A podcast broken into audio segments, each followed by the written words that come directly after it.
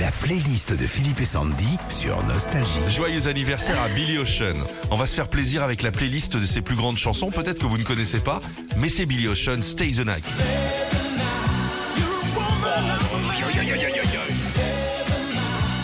L'un de ses premiers grands succès sorti en 80. Face the Night cartonnera au point que la sœur de Michael Jackson, la Toya Jackson, sortira sa propre version en 81. Nous, en France, au début des années 2000, on se souvient du groupe Lady, hein, qui était en fait deux DJ marseillais et qui avait samplé cette chanson pour faire Easy Love. Bah oui.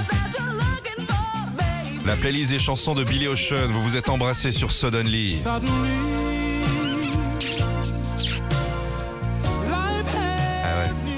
Là, tu peux, franchement, si tu te démerdes bien, tu peux récupérer un petit poids. C'est content. C'est un an après le succès de l'album du même nom que Billy Ocean sort l'une des seules ballades de son registre.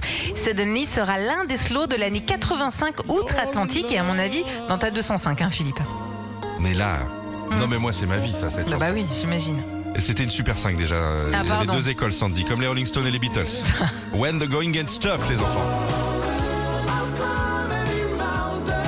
Là aussi en 85, toujours sur l'album Suddenly, Billy Ocean signe avec cette chanson son plus grand succès partout dans le monde, mais signe également la bande originale d'une comédie américaine culte des années 80, Le Diamant du Nil avec Michael Douglas.